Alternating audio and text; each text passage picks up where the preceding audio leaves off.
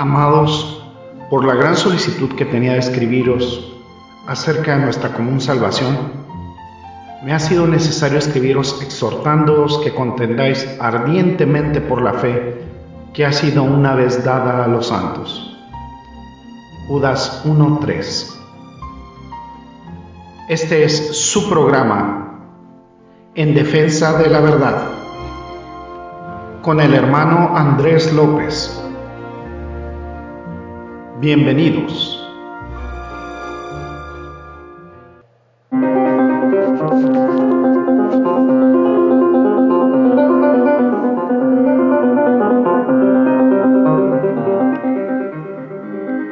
¿Qué tal, qué tal, amados redescuchas? Bienvenidos a este su programa, nuestro programa en defensa de la verdad. Muy contentos de regresar después de haber tomado unas merecidas vacaciones navideñas y estamos aquí nuevamente con ustedes para la gloria y la honra de Dios.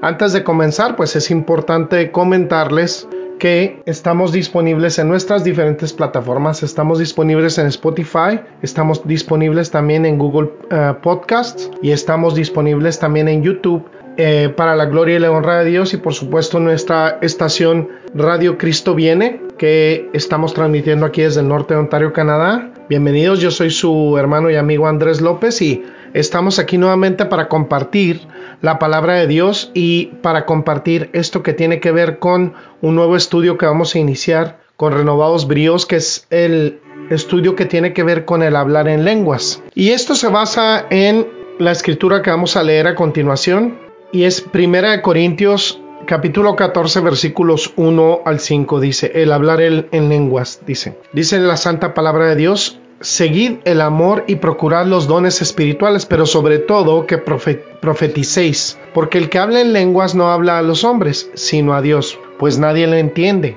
aunque por el Espíritu habla misterios. Pero el que profetiza habla a los hombres para edificación, exhortación y consolación. El que habla en lengua extraña a sí mismo se edifica, pero el que profetiza edifica a la iglesia. Así que quisiera que todos vosotros abraseis en lenguas, pero más que profetizaseis, porque mayor es el que profetiza que el que habla en lenguas, a no ser que las interprete para que la iglesia reciba edificación. Vamos a orar. Gracias, bendito Señor, te damos por este nuevo estudio que esperamos, amado Padre, que sea de edificación, de bendición para todos nuestros radioescuchas, pero como que como siempre que sea para tu gloria y para tu honra. En Cristo Jesús oramos.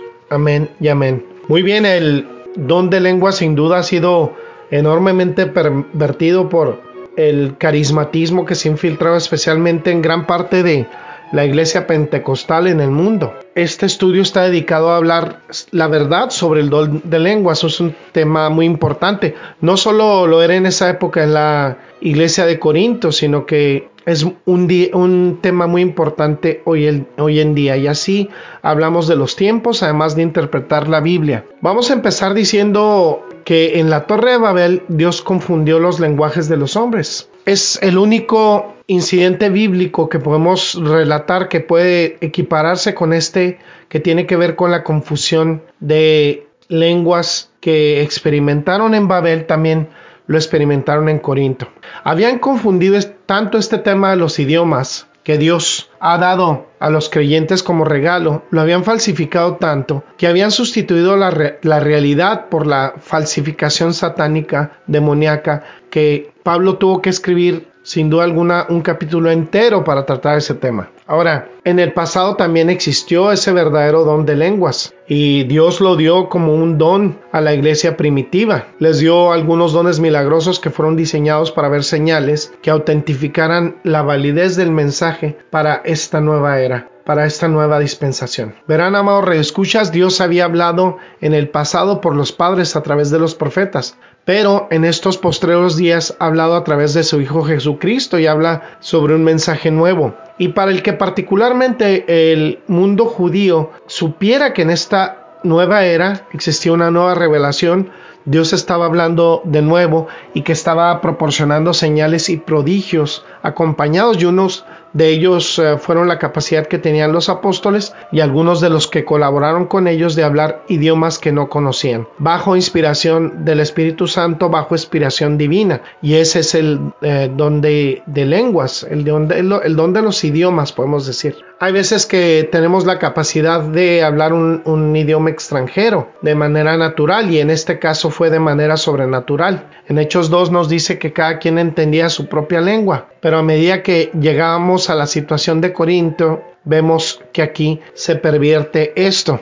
Es la única vez que se menciona el don después del libro de Hechos, es aquí en Corinto. ¿Y por qué? Pues precisamente porque existe una situación de gran confusión y de gran caos. Cuando llegamos a la situación de los Corintios, encontramos que habían falsificado el don real y lo habían sustituido por un tipo de discurso pagano y extático. El verdadero don de lengua se había confundido con lenguas extáticas. Era sin duda una falsificación.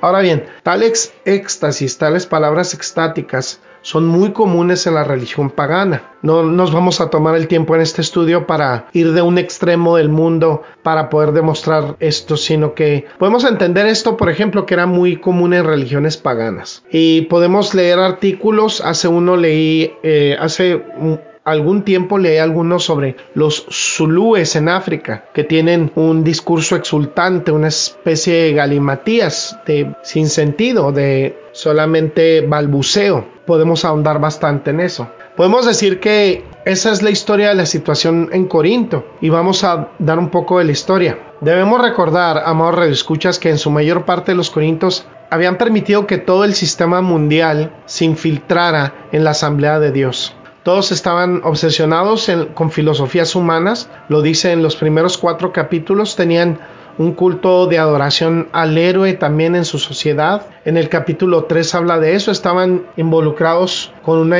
una inmoralidad sexual terrible y grosera. Los capítulos 5 y 6 hablan de eso. Se estaban demandando mutuamente en la corte. El capítulo 6 habla de eso. Habían estropeado el hogar y el matrimonio, lo habían devaluado todo. El capítulo 7 habla de esto. Entonces la iglesia de Corinto estaba sufriendo enormes ataques por parte del enemigo infiltrado dentro de la iglesia. Estaban confundidos acerca de las fiestas paganas, de la idolatría, de las cosas ofrecidas a los ídolos. Y vemos en los capítulos 8, 9 y 10 que también se habían confundido en eso. Se habían confundido en el sobre el lugar apropiado de las mujeres en la iglesia, lo vemos en el capítulo 11. Habían malinterpretado toda la dimensión de los, de los dones espirituales. Habla el capítulo 12 sobre eso. Ya habían perdido el dominio de una cosa muy importante que es el amor y habla el capítulo 13 de eso. Habían dejado que toda la masa del sistema satánico se infiltrara en la iglesia. Todo esto que existía en la sociedad se infiltra en la casa de Dios. Y una vez que entra esto, viene el estilo de la religión pagana con todo el éxtasis, con todo el erotismo, con toda la sensualidad. Es decir, se involucraron de manera entera en toda la tentación de Satanás. Y así crearon una fusión y una amalgama confusa de la verdad y del error. Podemos ver este paralelismo, digamos, en el catolicismo romano. Es una combinación del cristianismo de la Biblia y el culto antiguo a Baal, el culto de la madre y al niño que originalmente se conocía como Astoret y Tamuz. Y lo mismo ocurrió en la iglesia de Corinto. el cristianismo en parte, también en parte el paganismo, todo sincretizado y unido. Ahora, si estudiamos el mundo grecorromano de la época de la iglesia de Corinto, podemos saber que tenían muchas sacerdotisas y sacerdotes, personas que eran muy devotas de los dioses, que iban a estos grandes templos y adoraban a estos sacerdotes y sacerdotisas. Ahora era muy común que un devoto entrara en el éxtasis y este éxtasis significa salir de uno mismo, de ahí la palabra éxtasis en griego. Es el significado de la literal de la palabra salir de sí mismo. Se volverían locos, entraban en un estado inconsciente y en ese estado ocurrían todo tipo de fenómenos, fenómenos psíquicos. En este momento que salen de sí mismos, literalmente abandonan su cuerpo y ascienden a un espacio. Y ellos creían que se conectaban con la deidad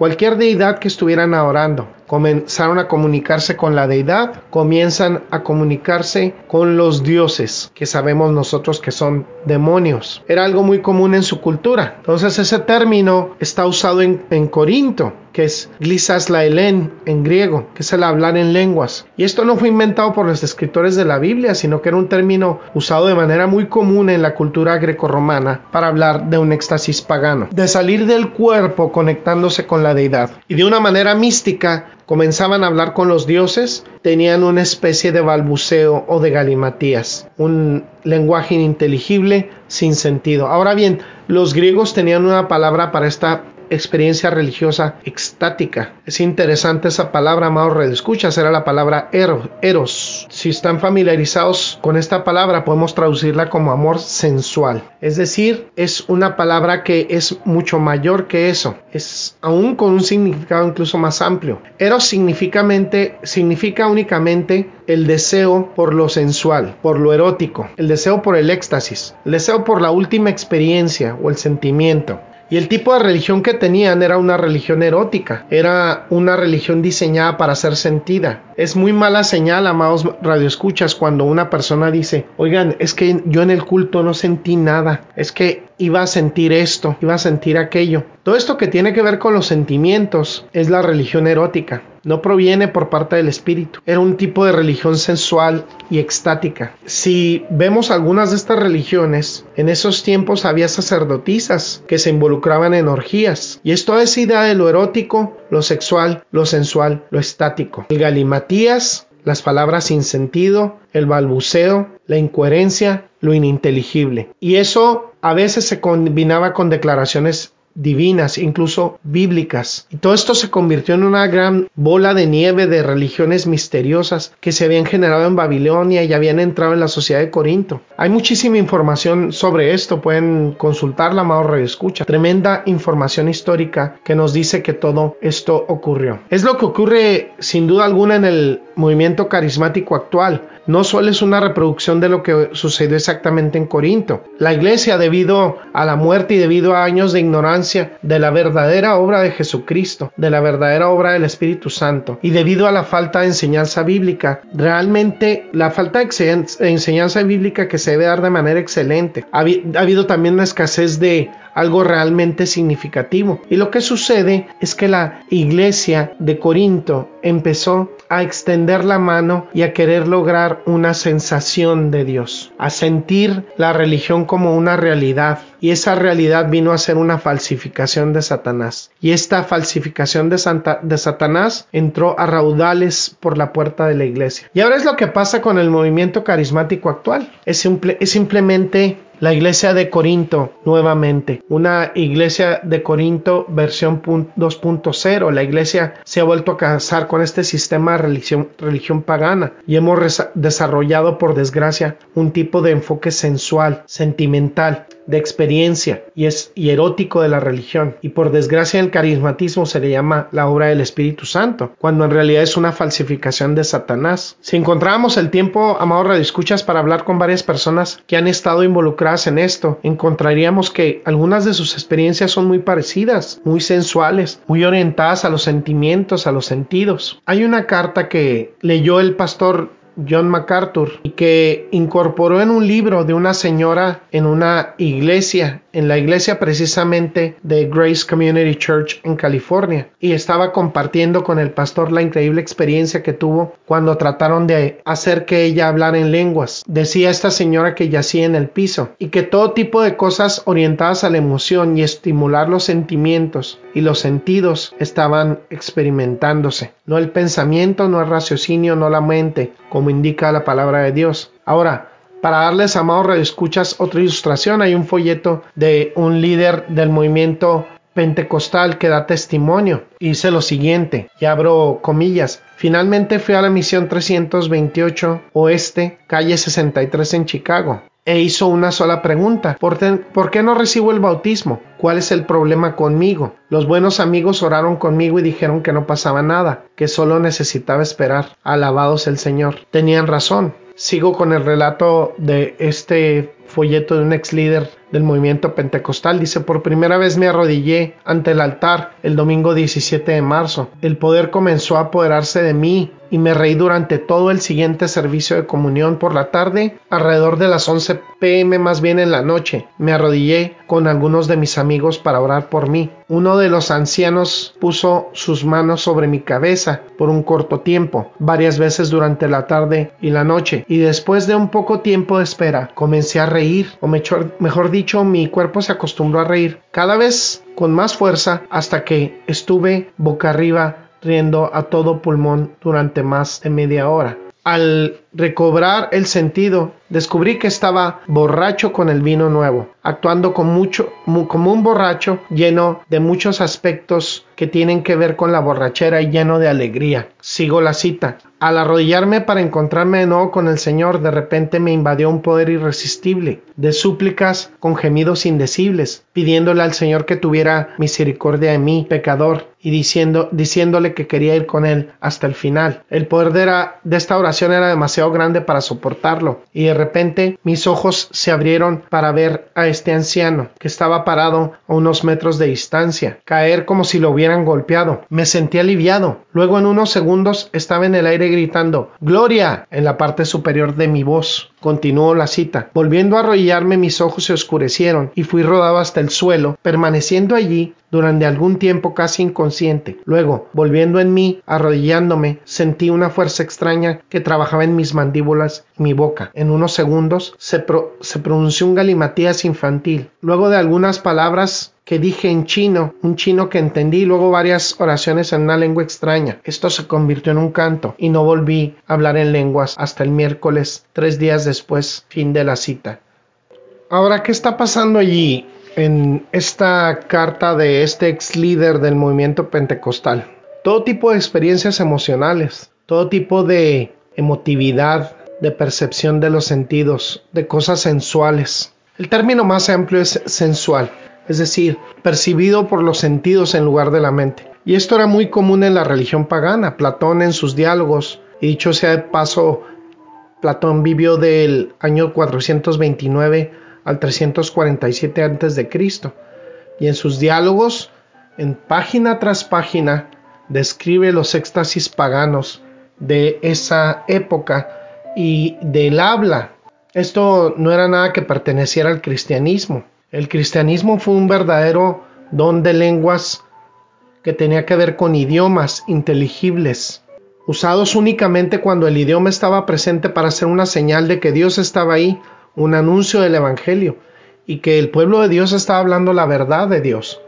Nunca tuvo la intención el Señor de confundirlo con el paganismo. Pero como siempre, cada vez que Dios hace algo, Satanás lo falsifica, ¿no es así? Y esto confunde el asunto. Ahora, la cortina de humo de Satanás para nublar la verdadera revelación del Espíritu Santo en la iglesia primitiva fueron las revelaciones falsas, las visiones falsas y las lenguas falsas. Por eso es que en primera de Juan, Juan, eh, Juan dice, el apóstol Juan dice, cuando alguien llega y comienza a decirle que habla por Dios, es mejor que probemos los espíritus. Es fácil caer presa de la falsedad y eso le pasó a los corintios porque habían decidido casarse con el espíritu de la época. Fueron víctimas de ceder ante el mundo. Ahora recordemos, Satanás es llamado el Dios de esta era. Satanás es llamado el espíritu que energiza a los hijos de desobediencia. Satanás es el que quiere ser como Dios. Y Satanás aparece transformado como ángel de luz, quiere falsificar la realidad. Quiere que la iglesia compre esa falsificación. Ese es su negocio. Y así vemos como el paganismo es todo falsificación. Y aquí en Corintio había engullido a la iglesia. Me temo que está sucediendo lo mismo hoy, amados radioescuchas.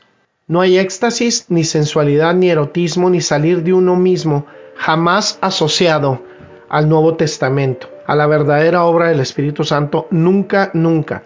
De hecho, lo dice en Hechos 14:32, dice precisamente que los espíritus de los profetas deben estar sujetos a los profetas. Nadie renuncia jamás a su espíritu, nadie pierde nunca el control.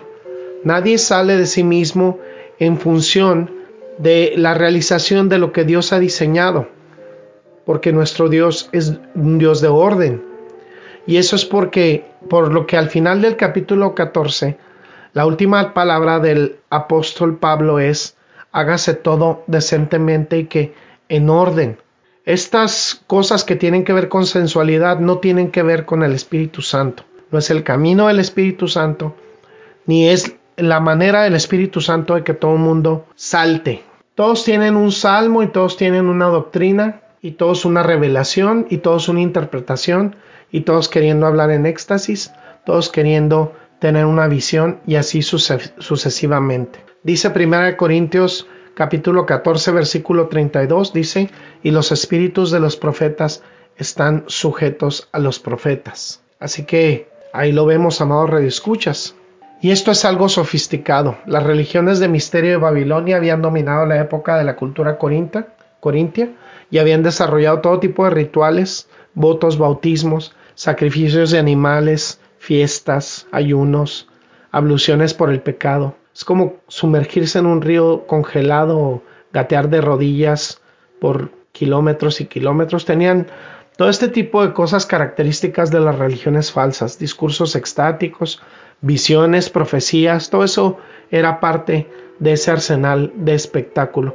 Y todavía, todavía llegado a Corinto. Y cuando uno iba a reunirse con los eh, cristianos corintios, entraba uno, por desgracia, en una situación de caos absoluto, de caos total como el que vemos en muchas iglesias, donde la gente se pone a bailar, se pone a hacer sonidos ridículos de animales, donde la gente entra y a mí me tocó alguna vez hasta una hermana en una congregación cuando estaba yo en mis primeros tiempos de caminar en Cristo hasta me quería taclear la hermana, como jugadora de fútbol americano.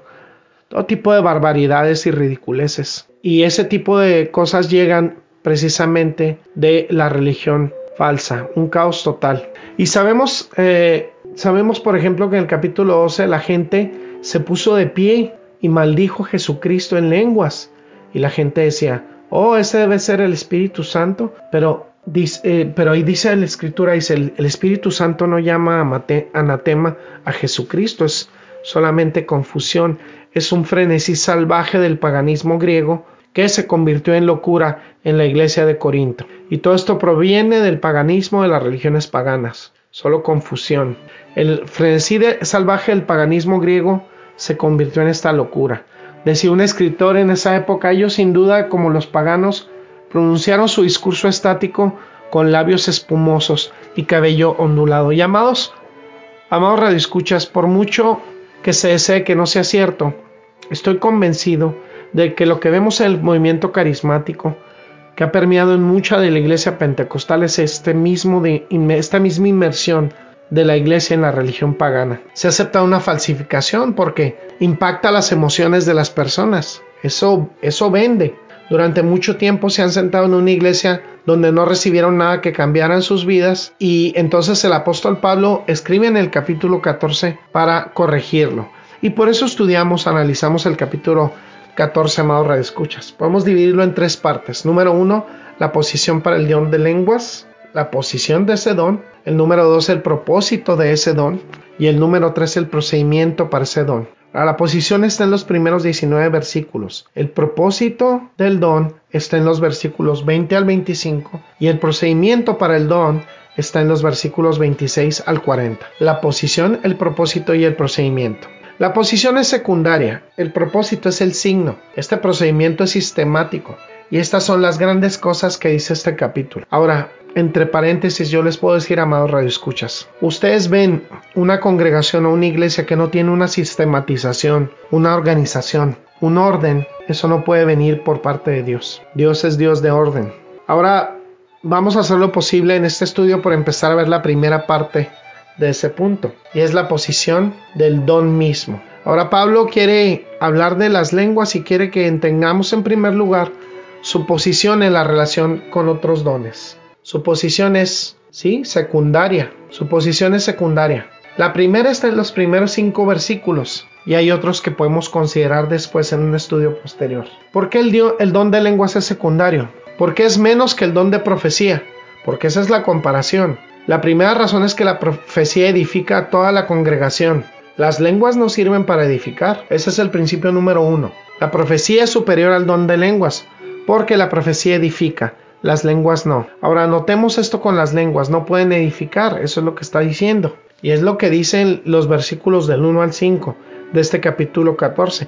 Y hay dos razones, porque la posición es secundaria. No vamos a ver más allá de esto en este estudio. Posteriormente a lo mejor en otro estudio, pero los primeros 19 versículos tratan con el hecho de que la posición de la lengua o de las lenguas como don, esa posición es secundaria.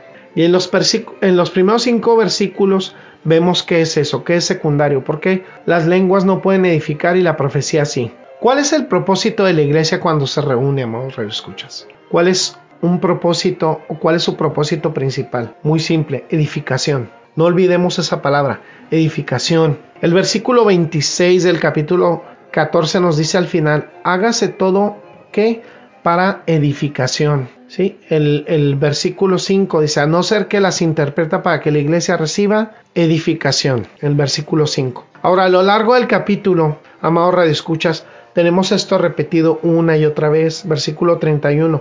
Debes profetizar para que todos aprendan y sean consolados, sean edificados. Esto es lo mismo una y otra vez, que todos aprendan, que sean edificados. Es el mismo punto. La iglesia se reúne para edificación o para ser edificada. Y aquí Pablo lo dice. Miren, las lenguas no pueden edificar, especialmente si no son, si no son verdaderas, mucho menos. Esta es la proposición básica de los primeros cinco versículos. Ahora, vemos el versículo 1 y dice, seguid el amor y procurar los dones espirituales, pero sobre todo que profeticéis. Seguir con el amor, desear lo espiritual, sobre todo la profecía. Así es, seguir el amor es el final del capítulo 13.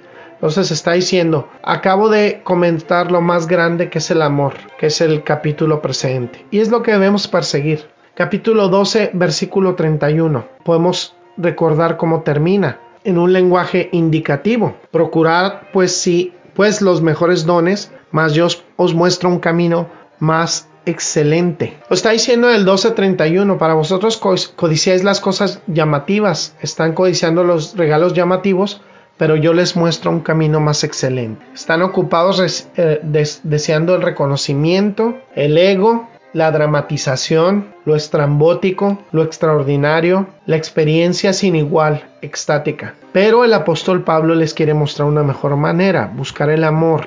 Y esa es la declaración del amor en el capítulo 13 vuelve al mismo punto. El amor en el capítulo 13 es como un gran paréntesis. Y luego en el versículo 1 dice, ahora bien, si vamos a buscar algo con empeño, busquemos el amor con el empeño. Y utiliza la palabra dikiai en griego, que significa perseguir, correr detrás o perseguir, y a menudo se traduce por perseguir.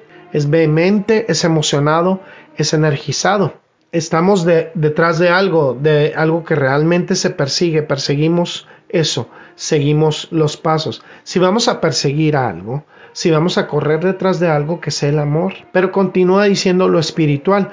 Y la palabra dones en muchas de las Biblias que tenemos están en cursivas. Significa, significa que continuemos deseando ser espirituales. Y esta es la palabra deseo, puede traducirse de muchas maneras porque es una especie de forma que podría ir de muchas maneras. Pero cuando encontramos el contexto, amor de escuchas, salimos del imperativo y vemos una especie, una especie de imperativo continuo, pero podría traducirse de esta forma. Persigue el amor. Y ahí es lo que se da como idea en el griego. No equiparar ser iguales, eso sería Kai, sino adversativo, hay un cambio. Entonces él está diciendo, sigue el amor, pero continúa deseando lo espiritual. En otras palabras, no te estoy diciendo que dejes de recibir dones. Y regresa al versículo 31. Y dice en el versículo 31 del capítulo 12, procurad pues los dones mejores, mas yo os muestro un camino más excelente. En otras palabras, no dejar de buscar los dones o el reino espiritual literalmente, no, quiero que renuncien a esos dones, dice el apóstol Pablo. No deben, debemos querer el, ministerio legítimo del Espíritu Santo a través de los dones del Espíritu. No tiene, no digo que no tenga nada que ver con los dones, pero debemos buscar el amor y continuar buscando el ámbito espiritual, el ámbito de la operación legítima del Espíritu Santo, las cosas verdaderas del Espíritu de Dios, las que está haciendo, y al final de ese versículo, sobre todo el profetizar. ¿sí? Las lenguas son secundarias cuando se reúnan en lugar del caos o la confusión, y este galimatías de lenguas o este balbuceo sin sentido o estas frases ininteligibles es la claridad de la profecía.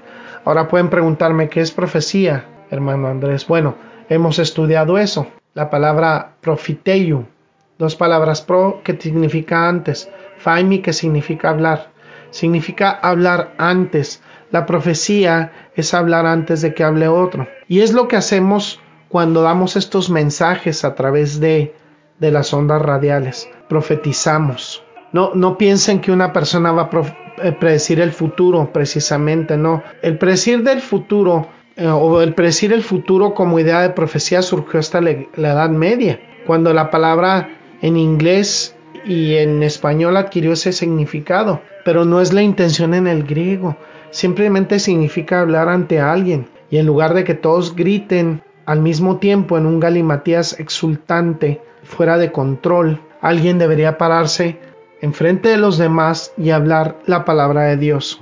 Eso es lo que debería estar pasando, no el caos y la confusión de las lenguas, sino aquellos que hablan la voz de Dios y la voz de Dios revelada a través de su palabra. Ahora, amado Radio Escuchas, eso fue revelador en esos días. Estaba reiterando una revelación ya dada. Pero el punto que quiero señalar aquí es que simplemente habla de que la iglesia debe reunirse para escuchar la palabra de Dios. ¿No es genial? Y estamos haciendo esto, amados radioescuchas. Cada vez que escuchamos la palabra de Dios por el radio, que vamos a la iglesia, que convivimos con nuestros pastores en torno a la palabra de Dios, que estamos compartiendo respecto a un estudio bíblico con, amigos, con hermanos en Cristo, nos reunimos para eso, para hablar de la palabra de Dios, no para escuchar éxtasis, ni experiencias personales, ni expresiones emocionales, ni para crear una pelea entre nosotros, sino vamos a escuchar la palabra de Dios, para que todo se haga de manera que edifique.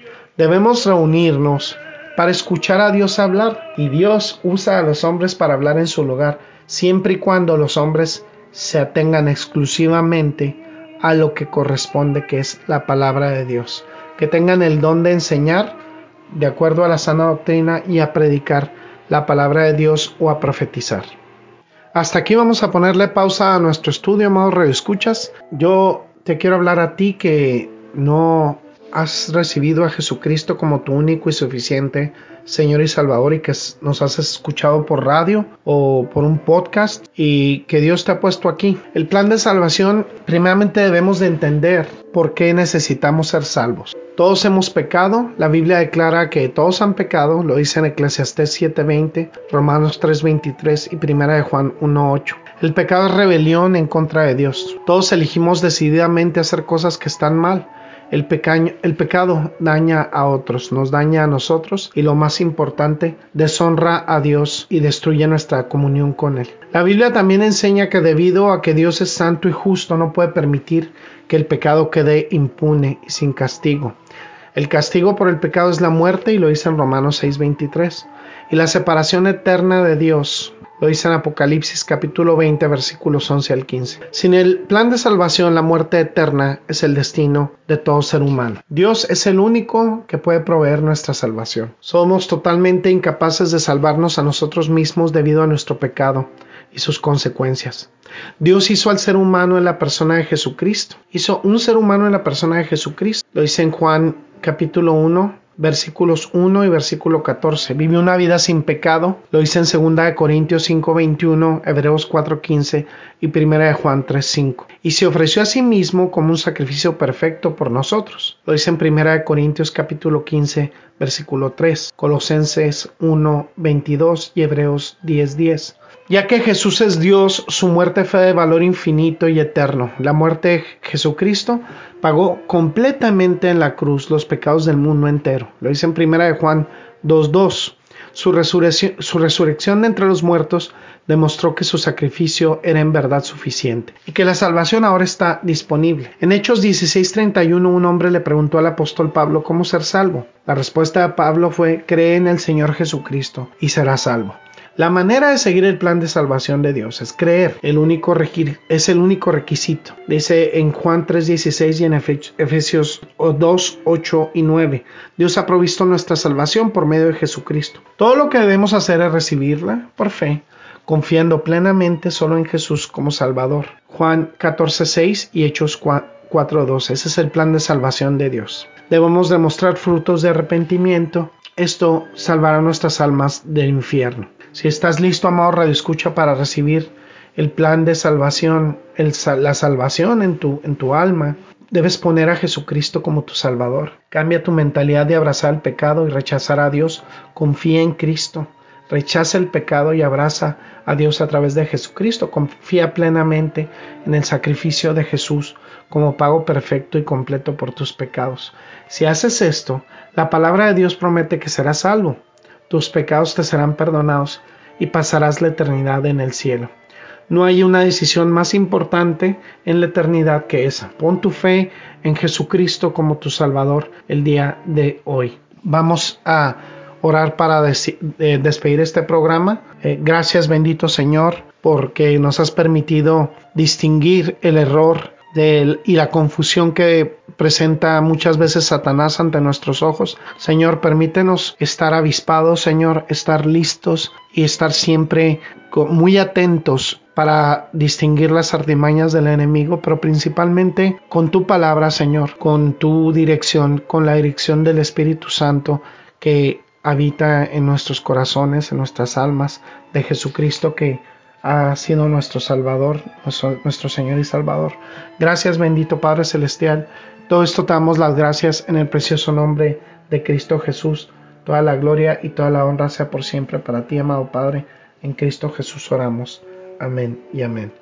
Muy bien, antes de despedirme, pues les quiero recordar que estamos en Spotify, estamos en Google Podcasts, estamos en eh, YouTube para la gloria y la honra de Dios y por supuesto aquí en nuestra estación de radio Radio Cristo Viene. Este ha sido su hermano y amigo Andrés López en un episodio más de En Defensa de la Verdad.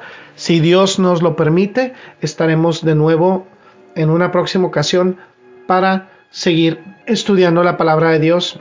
Bendiciones y hasta la próxima. Ha sido una bendición y un gusto contar con el placer de su sintonía. Lo esperamos para una nueva emisión de este su programa en defensa de la verdad.